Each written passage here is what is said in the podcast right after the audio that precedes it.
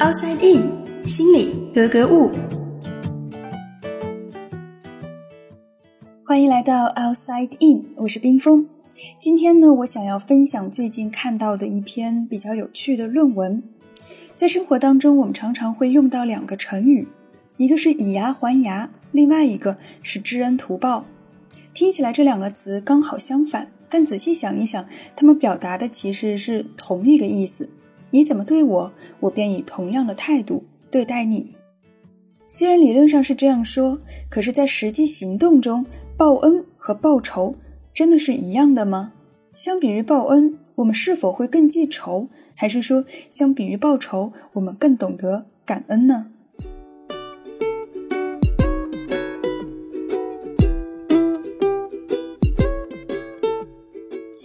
了研究人类的有仇报仇、有恩报恩，美国加州大学和耶鲁大学的研究人员对孩子们进行了一系列的实验，研究结果发表在最新的心理科学杂志上。那为什么要特别针对孩子进行研究呢？因为相对而言，孩子会比较的简单，他们不像大人会受到更多的社会方面的影响。那这个实验是怎么做的呢？它其实分为好几个小的实验。在第一个实验当中，研究人员让八十名四到五岁的孩子在电子设备上玩一个小游戏。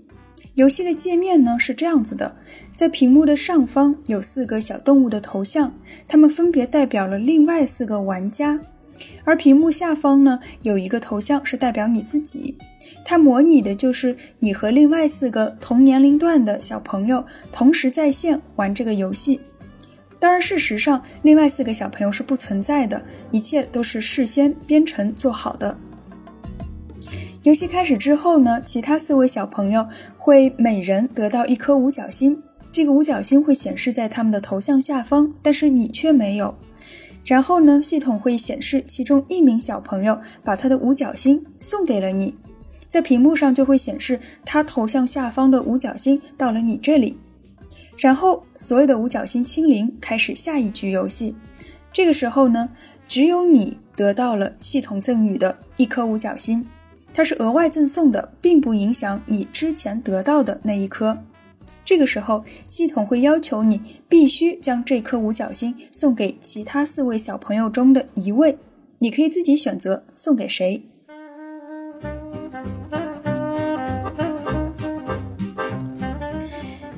如果你回赠给了之前送你五角星的那个小朋友，那么我们就会认为你是懂得报恩的，并且会付诸行动。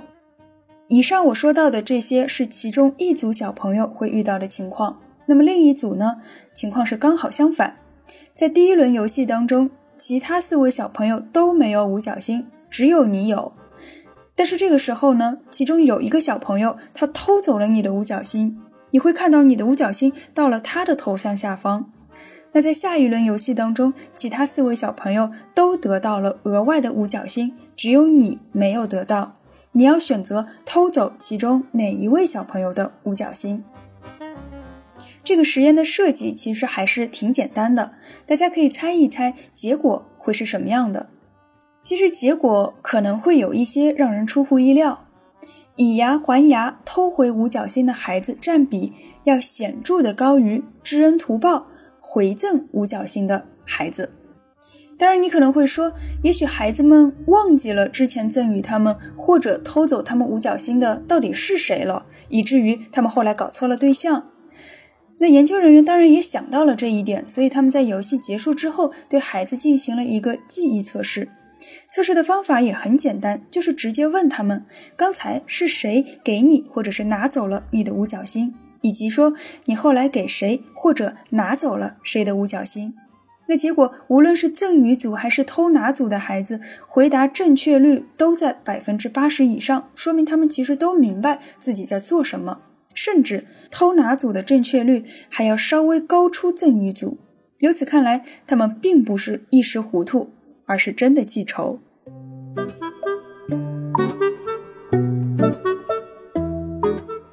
别人拿走了我的东西，我当然要去拿回来。可是，如果有人送了我东西，我未必要反赠回去，我可以送给别人。这其实也是一种间接的感恩。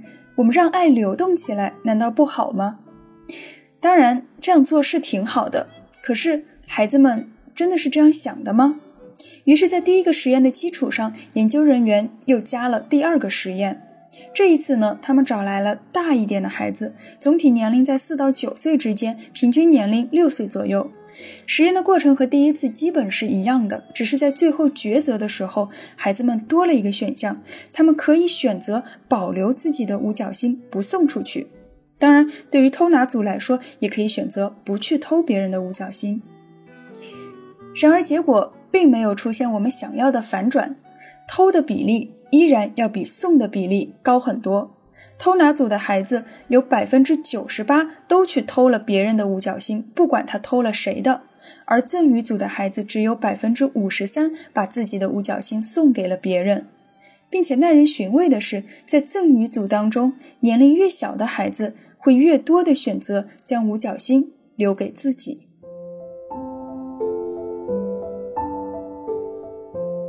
也许你会说，四岁的孩子他可能还不懂什么是报恩，所以研究人员又做了进一步的实验。这一次呢，孩子们在得到别人赠予的五角星之后，研究人员会亲手拿出一颗五角星，告诉孩子说：“这颗五角星现在是你的，你觉得应该把它送给谁？”这是其中的一种情况，还有另外一种情况是，孩子们会首先得到一颗五角星，然后呢，他必须把这颗五角星送给四位小伙伴中的一个。接着，研究人员会告诉他，现在另外四位小朋友都拿到了一颗新的五角星，但是你却没有。你觉得谁应该把自己的五角星给你？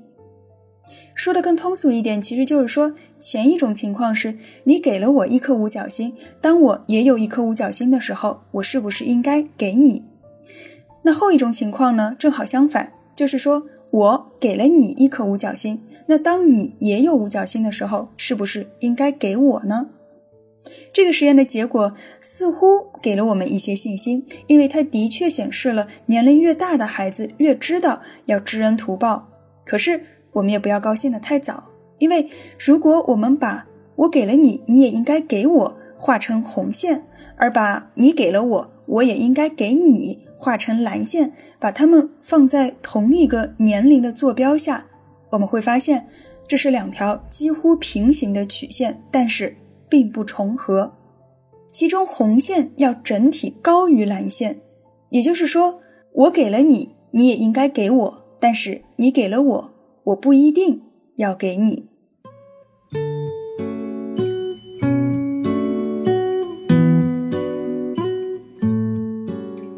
这就是这篇论文通过一系列的实验给我们呈现的结果。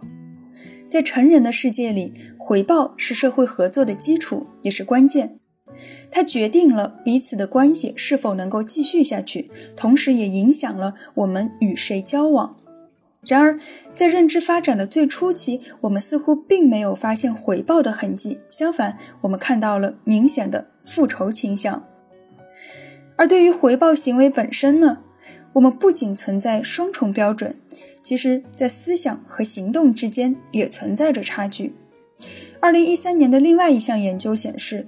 当这个回报行为发生在与孩子本人无关，而是其他两个人之间的时候，孩子们会向回报者表达出更多的喜爱。这说明他们在思想上知道回报是好的。可是，一旦到了自己要行动的时候，一切就没有那么的理所当然了。